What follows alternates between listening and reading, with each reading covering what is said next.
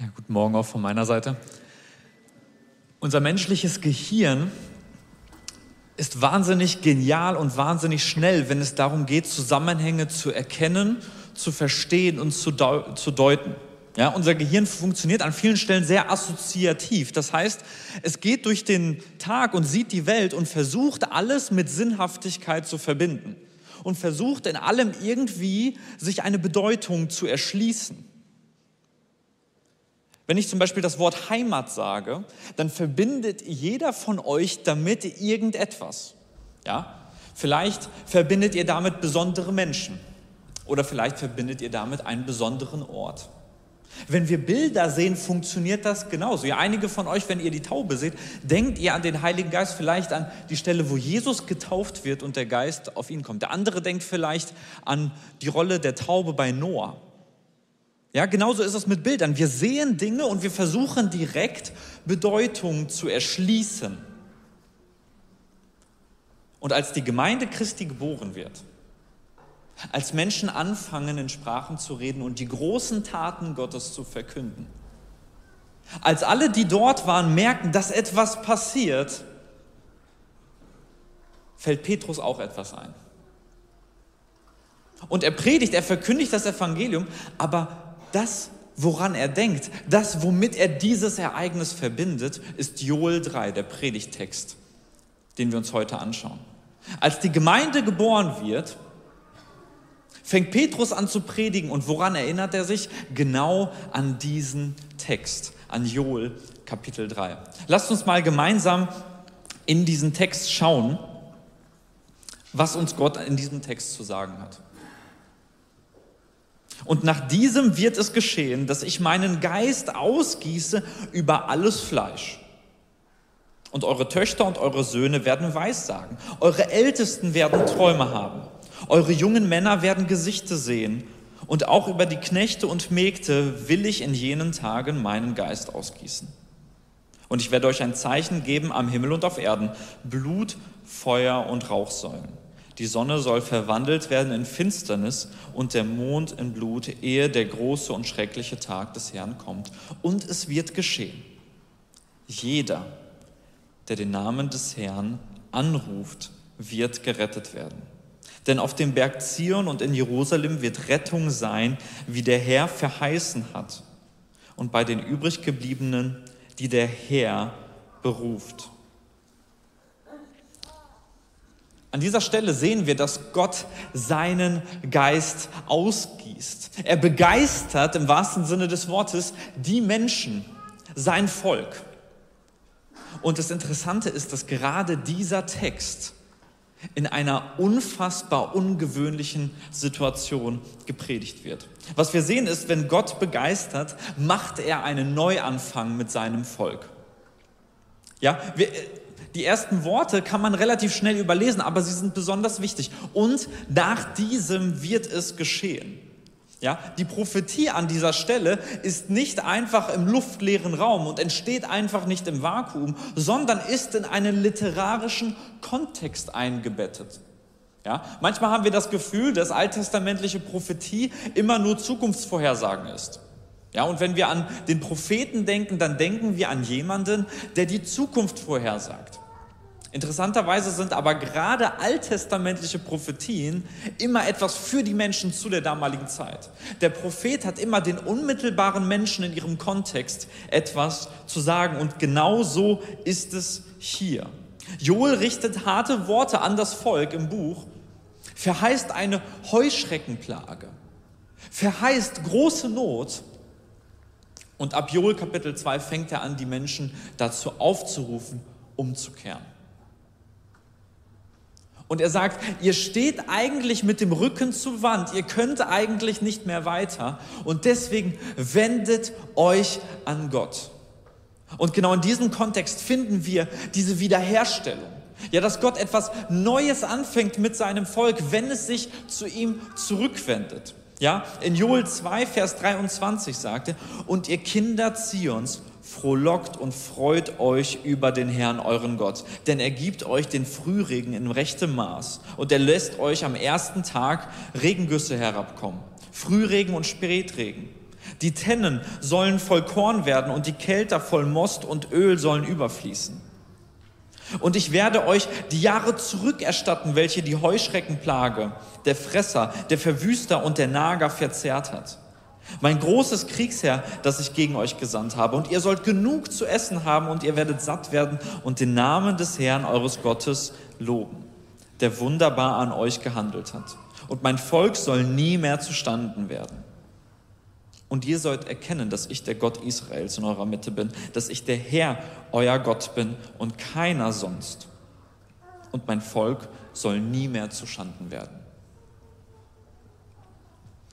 Die Leute im Buch Joel hatten im Endeffekt keine Wahl. Ihnen wurde alles genommen, was sie haben. Das Land war ökonomisch äh, vollkommen verwahrlost. Keiner wusste mehr, wie es den nächsten Tag weitergeht. Und genau in diese Situation spricht Joel herein und sagt, kehrt zurück. Warum? Weil Gott für euch etwas viel, viel Besseres vorbereitet hat. Und er beschreibt diesen ökonomischen Aufschwung und kommt dann zu der Stelle, wo er über den Heiligen Geist spricht. Was wir sehen ist, dass Gott an dieser Stelle nicht nur das leibliche Wohl der Menschen im Blick hat, sondern auch ihr geistliches. Unser Gott ist ein Gott der Wiederherstellung. Der Tag des Herrn soll für Israel kein Gerichtstag sein, sondern ein Tag, in dem sich Gott ihnen in gnädiger Art und Weise offenbart. Das ist, glaube ich, extrem wichtig, um diesen Text vernünftig zu verstehen und einzuordnen. Es ist Teil von Gottes Wiederherstellung. Diejenigen, die ihre Herzen zerreißen und nicht ihre Kleider, sind diejenigen, die später diesen Heiligen Geist empfangen werden. Unser Gott ist kein Gott, der einfach nur Gericht um des Gerichts willen tut, sondern unser Gott ist ein Gott der Wiederherstellung. Und genau das feiern wir an Pfingsten. Übrigens nicht nur im Buch Joel an sich, sondern auch im gesamtbiblischen Kontext. Ja, im Endeffekt ist Pfingsten eine Umkehrung von der Sprachverwirrung in Genesis 11. Gott zerstört das Volk, er zerstreut es in die unterschiedlichen Sprachen und am Ende des Tages, wenn der Geist Gottes kommt, passiert das, was eigentlich nicht möglich war. Menschen aus unterschiedlichen Sprachen werden vereint. Das, was zerstreut war, wird wieder hergestellt. Warum? Weil Gott diese Menschen eint.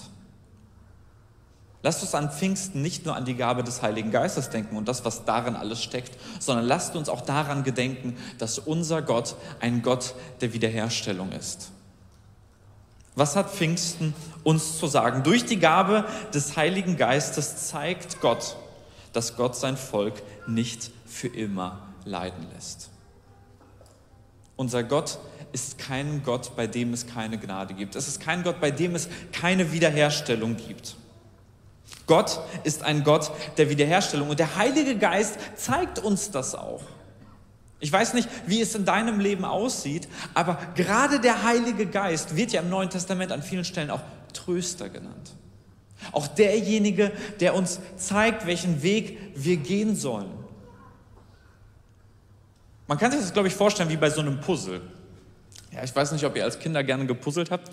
Ähm, aber am Anfang sieht das Bild ja noch total verwahrlost aus. Ja, also es, vielleicht findet man einige Ecken, ja, und dann kann man schon so ein bisschen erkennen, okay, da ist ganz viel Blau, das wird wahrscheinlich der Himmel sein. Aber das Bild ist noch nicht wirklich klar. Und je länger man puzzelt und je länger man sich die Teile sucht, desto mehr wird dieses Bild klarer und ganz wiederhergestellt. Und am Ende des Tages, wenn alles verbracht ist, schaut man sich das Bild an und wenn man vernünftig, äh, sage ich mal, die, die Steine zusammengesetzt hat, dann sieht man auch, was am Ende des Tages herauskommen soll. Und genau so handelt Gott mit seinem Volk und auch mit uns an ganz, ganz vielen Stellen. Manchmal schauen wir auf unser Leben und wir verstehen nicht alle Dinge. Ja, manchmal schauen wir auf unser Leben und es gibt ganz, ganz viele Dinge, die wir nicht einordnen können. Ein paar Dinge verstehen wir, aber das große Bild ist noch nicht ganz da. Aber durch Gottes Führung und durch Gottes Geist können wir manchmal verstehen, wie Dinge in unserem Leben zusammenpassen können. Ja, wie, wie es der Chor gerade eben gesungen hat, auch wenn du das Ende noch nicht siehst, auch wenn du noch nicht alles verstehst, wir haben einen Gott der Wiederherstellung. Wir haben einen Gott, der bereit ist, uns wieder vollkommen zu machen und seine Verheißungen zu erfüllen. Und das sehen wir auch im nächsten Text. Ab Vers 1 nochmal. Und nach diesen wird es geschehen, dass ich meinen Geist ausgieße über alles Fleisch. Und eure Söhne und Töchter werden Weissagen, eure Ältesten werden Träume sehen. Eure jungen Männer werden Gesichter sehen. Und auch über die Knechte und über die Mägde will ich meinen Geist in jenen Tagen ausgießen. Das ist für die damaligen Leser etwas vollkommen Unglaubliches. Warum? Weil der Geist Gottes damals in dreifacher Weise eingeschränkt war. Ja, Gott gab seinen Geist nur bestimmten Personen. Gott gab seinen Geist nur für bestimmte Aufgaben und Gott gab seinen Geist nur für bestimmte Zeit. Ja, Im Alten Testament sehen wir zum Beispiel Josef oder den Künstler Bezalel oder die, die 70 Ältesten in 1. Mose 11. Also Leute, einzelne Leute, die den Heiligen Geist bekommen haben. Sie haben das auch nur für bestimmte Aufgaben bekommen. Bei Josef war es zum Beispiel darin, dass er Träume deutet. Ja, bei dem Künstler bezahle, dass er handwerkliche Geschicklichkeit hat, dass der Geist Gottes ihm geholfen hat, seine handwerklichen Aufgaben zu erfüllen. Übrigens voll, voll interessant, dass der Heilige Geist nicht nur, ähm, ja, sag ich mal, in Predigten wirkt oder so, sondern Menschen befähigen kann, handwerklich extrem gute Leistungen zu vollbringen. Aber genauso war es im Alten Testament. Der Heilige Geist kommt nur auf bestimmte Personen und nur für bestimmte Aufgaben und nur für bestimmte Zeit. Wir lesen in keinen alttestamentlichen Text, wo der Heilige Geist in einem Menschen für immer wohnt, sondern er kommt immer über. Ja, er überfällt diesen Menschen. Er kam über den, Heil, über den Menschen. Zum Beispiel sehen wir das bei Biliam, wo der Geist Jahwes einmal über ihn kommt. Oder beim Richter Othniel oder bei Jephthah. Bei ganz, ganz vielen Beispielen im Alten Testament sehen wir, wo der Heilige Geist an bestimmten Stellen an diese Menschen wirkt. Aber in unserem Text passiert etwas Unglaubliches. Der Heilige Geist wirkt nicht nur an bestimmten Menschen für bestimmte Zeit, sondern er kommt allumfassend und dauerhaft auf jeden Menschen im Volk Gottes. Und damit erfüllt sich eigentlich die Bitte, die Mose an Gott gerichtet hat. In 1. Mose Kapitel, äh, in 4. Mose Kapitel 11 sprach Mose zu Gott, eiferst du für mich? Ach, dass doch das ganze Volk des Herrn weissagen würde, dass doch der Herr seinen Geist auf sie legen würde. Schon damals äußert Mose eigentlich genau diesen Wunsch. Ach, dass der Geist Gottes doch nicht etwas wäre, was einfach nur für gewisse Zeit, für gewisse Personen, für bestimmte Aufgaben wäre, sondern dass der Geist Gottes doch jedem zuteil wird. Dass jeder Mensch vom Geist Gottes befähigt wird, dass jeder Mensch die Möglichkeit hat, Gott in einer Art und Weise zu erleben, wie es die Propheten tun. Ihr Lieben, und genau das passiert an Pfingsten. Ja, wir sehen das in unserem Text, da sagt er, dass eure Söhne und Töchter Weissagen werden, das, was eigentlich nur Propheten getan haben. Eure Ältesten werden Träume haben, eure jungen Männer werden Gesichter sehen. Das heißt, jeder im Volk Gottes hat die Möglichkeit, diese Gottesbeziehung zu haben, wie sie ein Prophet hat. Genauso eine Gottesbeziehung zu haben, wie sie ein König hat. Das ist das Geniale an dieser Stellung. Gott setzt noch einen drauf und sagt, es sind nicht nur Menschen aus eurem Volk, nicht nur eure Söhne, nicht nur eure Töchter, auch über die Knechte und die Mägde will ich meinen Geist ausgießen. Lieben Pfingsten ist ein Ort, wo sich Gott den Menschen im vollkommenen Übermaß gibt, wo er sich jedem Menschen, der möchte, teilen, zeigen wird, wo er sich jedem Menschen offenbart, der bereit ist, seine Stimme zu hören. Gott zeigt sich am Pfingsten jedem Menschen im vollkommenen Übermaß mehr als wir verdienen und mehr als die damaligen Menschen erwarteten. Ähm, der Basketballspieler oder ehemalige Basketballspieler äh, Shaquille O'Neal hatte während ähm, seiner äh, Profiphase, als er noch gespielt hat, die äh, Eigenschaft, wenn er in einem Restaurant essen war, am Ende des Tages den Kellner zu fragen, wie viel Trinkgeld er haben will. Und egal welchen Betrag der Kellner nennt, den bekommt er auch. Ja, irgendwann hat er das in einer Talkshow erzählt und ab dann konnte er das nicht mehr machen, weil er sonst pleite gewesen wäre. Aber über eine gewisse Zeit hat er das so gemacht. Das heißt, er setzt sich in ein Restaurant, der Kellner bedient ihn und am Ende fragt er, wie viel willst du haben? Und das, was dieser Mensch haben will, bekommt er auch. Ihr Lieben, bei Gott gibt es etwas noch viel Besseres. Gott gibt an diesem Moment im Pfingsten den Menschen mehr, als sie eigentlich bitten und mehr, als sie eigentlich verdienen. Er gibt ihnen sich komplett. Und das Ausmaß ist unfassbar. Jeder von uns kann eine Gottesbeziehung haben, wie sie ein Jesaja hat durch den Heiligen Geist. Jeder von uns kann eine Gottesbeziehung in einer Art und Weise haben, wie sie ein Paulus hat. Jeder von uns hat, braucht keinen Mittler mehr. Wir brauchen keinen Propheten mehr, der zu uns spricht. Wir brauchen keine Könige mehr, die uns führen, sondern wir haben Gott selbst, der sich in seinem Wort offenbart und der Heilige Geist, der uns zeigt, wer Gott ist, der uns in die Wahrheit leitet. Durch die Gabe des Heiligen Geistes hat jeder die Möglichkeit zu einer intimen Gottesbeziehung. Das, was im Alten Testament nicht möglich war, das, was sich die Menschen damals so sehr gewünscht haben, so sehr gesehnt haben, wird an Pfingsten Realität. Auch wenn sich Gott an einigen Stellen manchmal fern anfühlt. Wir haben in uns wenn wir mit Gott leben, eine innere Befähigung, dass er seinen Geist in uns legt, sodass jeder von uns eine intime Gottesbeziehung haben kann. Auch und gerade obwohl wir fehlerhaft sind. Ja, eigentlich ist das sogar ein Widerspruch, wenn er sagt, und ich werde meinen Geist ausgießen über alles Fleisch. Ja, Gottes Geist ist an sich etwas Perfektes, etwas Vollkommenes, etwas mit wahnsinniger Kraft. Und gerade der Begriff Fleisch wird an vielen Stellen im Alten Testament oft äh, negativ behaftet verwendet, indem er die menschliche und fehlbare Dimension des Menschen beschreibt.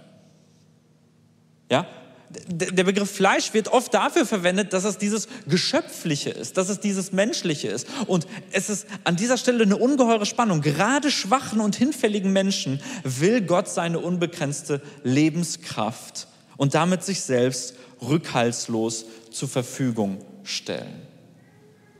Gott schenkt sich uns ein für alle Mal und wir haben die Möglichkeit, eine Beziehung zu ihm zu haben die vollkommen intim ist, die vollkommen intim sein kann. Wie, wie funktioniert das? Wie kann das sein? Oft haben wir, glaube ich, das Gefühl, dass Gott uns so fern ist und wir von dieser Erfüllung des Geistes noch mehr brauchen. Ja, wir brauchen mehr von diesem Heiligen Geist. Wir brauchen mehr von, von dem, was Gott uns da gibt. Ja, und wir lesen äh, diese Stellen in der Apostelgeschichte und wir lesen diese Stellen in den Evangelien und wir lesen diese Dinge in Paulus Briefen und wir denken, das ist doch keine Gottesbeziehung, die ich heute erlebe. Ich brauche mehr von diesem Heiligen Geist. Dieser Text sagt uns und auch der Pfingstbericht sagt uns, dass Gott den Menschen den Heiligen Geist gegeben hat, den Heiligen Geist als eine Person, die in uns lebt von der wir nicht mehr oder weniger haben können, sondern die in uns lebt und uns versiegelt. Und ich glaube, die Frage, wenn wir sagen, wir brauchen mehr vom Heiligen Geist, ist eigentlich äh, die falsche Perspektive. Wir brauchen nicht mehr vom Heiligen Geist, sondern der Heilige Geist braucht mehr von uns. Das ist die Art und Weise, wie der Heilige Geist in uns Menschen wirkt. Und wenn du sagst, ich spüre das nicht in meinem Leben, dann gibt es verschiedene Perspektiven auf dieses Problem. Ja, zum einen, Gott schweigt in unterschiedlichen Situationen und will Dinge in uns bewirken und verändern. Das stimmt. Gleichzeitig kann es aber auch darin liegen, dass wir Gott nicht Herr über unser Leben sein lassen. Dass wir nicht bereit sind, Gott vollkommen nachzufolgen und das Dinge sind, die den Geist dämpfen. Und ich glaube, wenn wir an dieser Stelle davon lesen, wie Gott sich rückhaltslos den Menschen in vollkommenem Übermaß zuteil werden lässt, zeigt es doch die Bereitschaft Gottes, uns mit dem Heiligen Geist auszustatten. Und der Heilige Geist ist nicht etwas, von dem wir mehr oder weniger haben können, sondern es ist eine Person, der wir uns mehr oder weniger zur Verfügung stellen können. Durch Pfingsten haben wir die Möglichkeit zu einer intimen Gottesbeziehung. Und die Frage, wie intim diese Beziehung wird, müssen wir beantworten, weil Gott diese Antwort schon längst getroffen hat. Weil Gott diese Antwort schon längst getroffen hat, als er in Pfingsten sich den Menschen vollkommen zur Verfügung stellt. Was wir auch sehen, ist, dass Joel uns direkt auch eine heilsgeschichtliche Perspektive gibt. In Vers 3 sagt er, und ich werde Zeichen geben am Himmel und auf Erden. Blut, Feuer und Rauchsäulen. Und die Sonne, äh, Sonne soll verwandelt werden in Finsternis und der, Mu, äh, der Mond in Blut, ehe der große und schreckliche Tag des Herrn kommt. Wenn man diesen Text liest, dann ähm, passen diese Verse da eigentlich fast nicht rein. Ja? Also am Anfang beschreibt er, okay, ich werde das Volk äh, wiederherstellen, ich werde es wieder aufbauen und dann werde ich ihnen meinen Geist geben. Ich werde mich ihnen in vollem Maße zur Verfügung stellen. Ja, jeder von ihnen wird die Möglichkeit haben, eine Beziehung zu ihm haben, äh, zu mir zu haben, wie es ein Prophet hat. Ja, ich werde diese Menschen vereinen und ich werde mich selbst ihnen zeigen und dann kommt dieser Tag des Herrn. Und ich werde ein Zeichen geben und es wird, es wird Blut und Rauchsäulen geben. Das sind Bilder für, für Krieg und für Leid. Und die Sonne wird sich verfinstern und der Mond in Blut, ehe der große und schreckliche Tag des Herrn kommt. Der Tag des Herrn kommt in Joel an einigen Stellen immer wieder vor. Ja, und auch im Alten Testament ist der Tag des Herrn ein, ein, Thema, was immer wieder präsent ist, gerade bei den Propheten. Und der Tag des Herrn wird unterschiedlich gedeutet. Ja? Für einige beschreibt der Tag des Herrn eher etwas Positives, wo Gott sich dem Volk wieder zeigen wird, wo er sein Königreich wieder aufrichten wird. Aber gerade in Joel ist der Tag des Herrn eine negative Zukunftsvorstellung.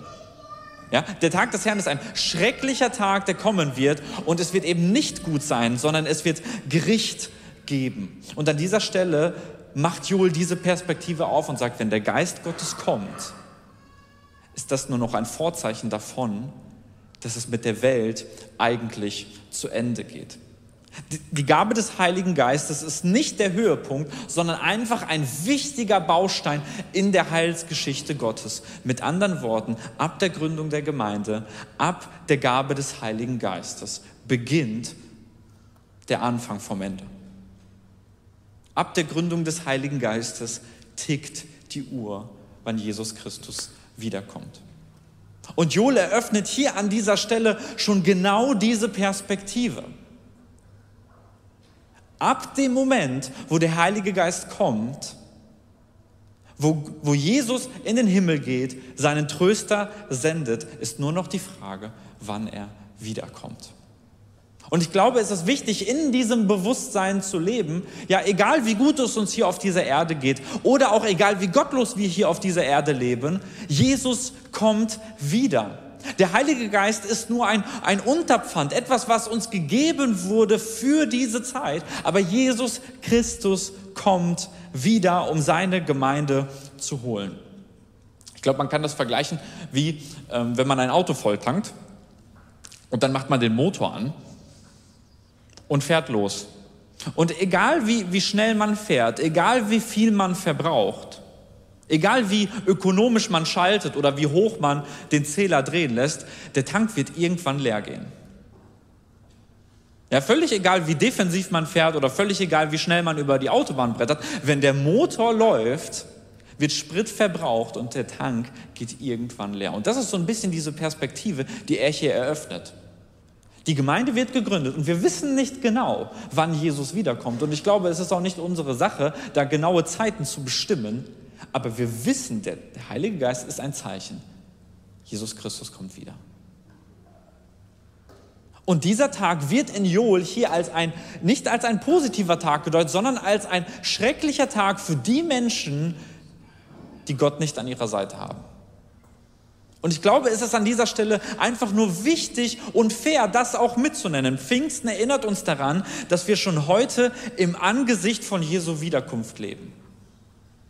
Schon heute leben wir mit der Perspektive, dass Jesus bald wiederkommt. Und die Art und Weise, wie wir uns darauf vorbereiten, ist sehr, sehr entscheidend, wie wir diesen Tag erleben werden. Und das sehen wir auch in Joel.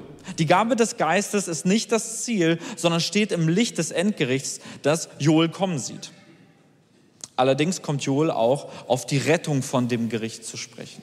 Die Art und Weise, wie wir dieses Gericht erleben, wird davon bestimmt, wie wir uns darauf vorbereiten.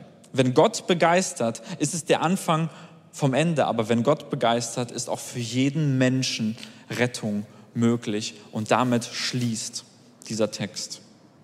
Und es wird geschehen, jeder, der den Namen des Herrn anruft, wird gerettet werden. Denn auf dem Berg Zion und Jerusalem wird Errettung sein, wie der Herr verheißen hat. Und bei den übriggebliebenen, die der Herr beruft. Im Endeffekt beantwortet uns dieser Text drei Sachen. Wie man Rettung findet, wo es Rettung gibt und wer Rettung findet. In diesem Text fasst Joel zusammen, worin Rettung besteht. Man findet Rettung, indem man den Namen des Herrn anruft. Jeder Mensch, der den Namen des Herrn anruft, wird gerettet werden. Das ist eine Verheißung. Die Menschen, die sich an Gott wenden, die Menschen, die zu Gott rufen, das sind diejenigen, die gerettet werden. Was ist mit dem Herrn anrufen gemeint? Ja, das findet man an verschiedenen Stellen. Und gemeint damit ist nicht nur einfach ein Bewusstsein, ja, okay, ich weiß, es gibt Gott und in meiner Not glaube ich daran, dass er mir irgendwie helfen wird. Sondern der Begriff Anrufen an dieser Stelle äußert vor allem dieses rettungsbedürftige Flehen zu Gott von einem Sünder im Namen des Herrn, in dem das Heil ist. Jeder, der bereit ist, Gott als Retter anzurufen, weil er versteht, dass er selber sich selbst nicht retten kann, wird gerettet werden. Wo gibt es Rettung? Joel beschreibt es hier auf dem Berg Zion, denn auf dem Berg Zion und in Jerusalem wird Errettung sein, wie der Herr verheißen hat. Und an dieser Stelle kommt er wieder auf diese Verheißung zu sprechen, dass, dass Gott wieder Rettung schaffen wird durch seinen Messias. Ja, und gerade Jerusalem und der Berg Zion sind oft Orte, die messianisch gedeutet werden. Ja, und an dieser Stelle haben wir wieder so eine messianische Verheißung, wo Gott ganz, ganz klar sagt, ich werde Rettung geben durch meinen messianischen Knecht, durch Jesus Christus.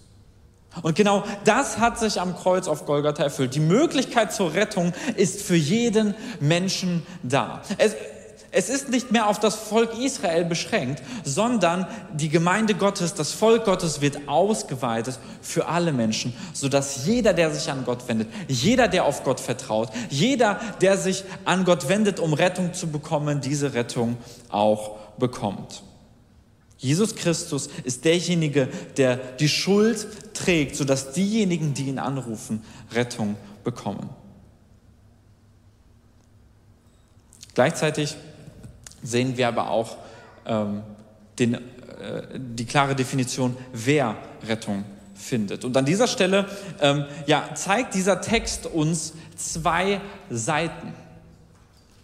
Zum einen finden wir Gott als denjenigen, der diese Rettung verursacht, derjenige, der rufen wird. Und auf der anderen Seite sehen wir aber auch die Menschen, die ihn rufen. Und es wird geschehen, jeder, der den Namen des Herrn anruft, wird gerettet werden. Also jeder, der Gott ruft. Denn auf dem Berg Zion und in Jerusalem wird Rettung sein, wie der Herr verheißen hat, und bei den übriggebliebenen, die der Herr beruft. Ja, und an dieser Stelle haben wir zwei Rufende. Wir haben die Menschen, die Gott anrufen, um Rettung zu bekommen. Und wir haben Gott, der die Menschen beruft, dass sie sich retten lassen.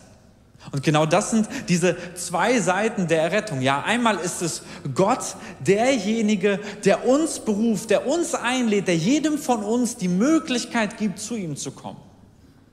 Gerade an diesem Punkt, wo nicht nur die Priester den Heiligen Geist bekommen, sondern jeder Mensch, egal ob Magd, egal ob Sohn, egal ob Tochter, zeigt sich, wie Gott bereitwillig ist, jeden Menschen Teil von seinem Volk sein zu lassen. Jeder Mensch kann kommen.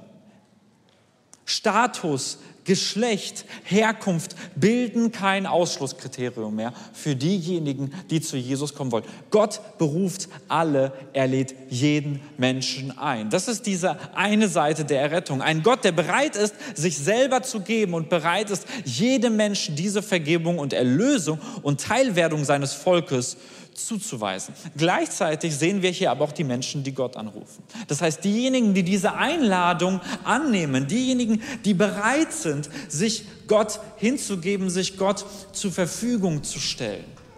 und bereit sind, diese Vergebung anzunehmen. Das kann man sich vorstellen wie so zwei Seiten einer Medaille. Ja, es ist das gleiche Ding, aber es hat zwei Seiten, zwei Aspekte. Gott ruft und lädt jeden Menschen ein. Aber es liegt gleichzeitig auch an uns, diese Einladung anzunehmen. Beide Seiten gehören zusammen wie zwei Seiten einer Medaille. Des, wenn wir den Namen des Herrn anrufen, dann ist unsere Antwort darauf, dass Gott uns schon lange mit Namen gerufen hat. Und an dieser Stelle möchte ich einfach nur mal äh, ein bisschen Schleichwerbung machen und zu dem Kennenlernabend heute Abend einladen. Wenn du mal sehen willst, wie sowas aussieht, dann komm gern zum Kennenlernamt, weil wir genau das sehen werden, wie Menschen sich zu Gott wenden und dann merken, dass Gott sie schon lange gerufen hat, wie wir merken, wie ein Lebensweg einen Sinn machen kann und Gott das, was er zerbrochen hat, wiederhergestellt hat, sodass jeder, der ihn anruft, Vergebung haben kann. Das ist die gute Nachricht des Evangeliums und das ist auch die gute Nachricht von Pfingsten. Das ist die gute Nachricht vom Pfingsten. Und als Petrus das sieht in Apostelgeschichte Kapitel 2, wie die Gemeinde wiederhergestellt wird,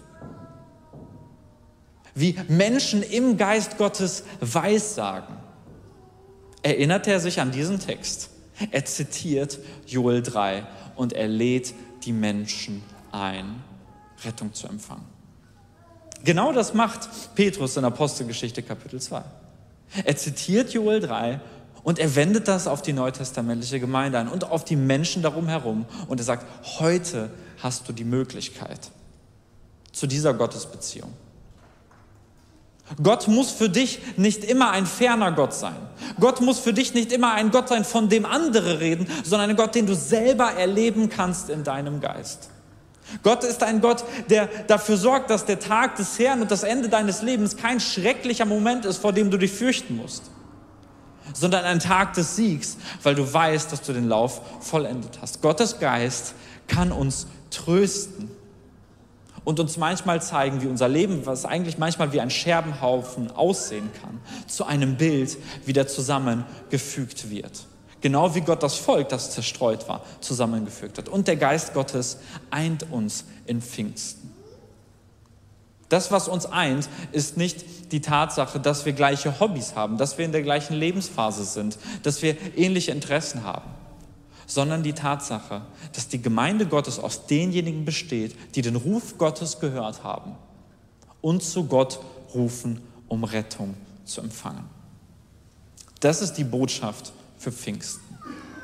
Wer den Namen des Herrn anruft, wird gerettet werden. Und diejenigen, die in Gottes Volk sind, bekommen sich erhalten ihn rückhaltslos in der vollkommenen Person, als derjenige, der uns befähigt, der uns tröstet, der unser Anwalt ist und der uns eint. Amen.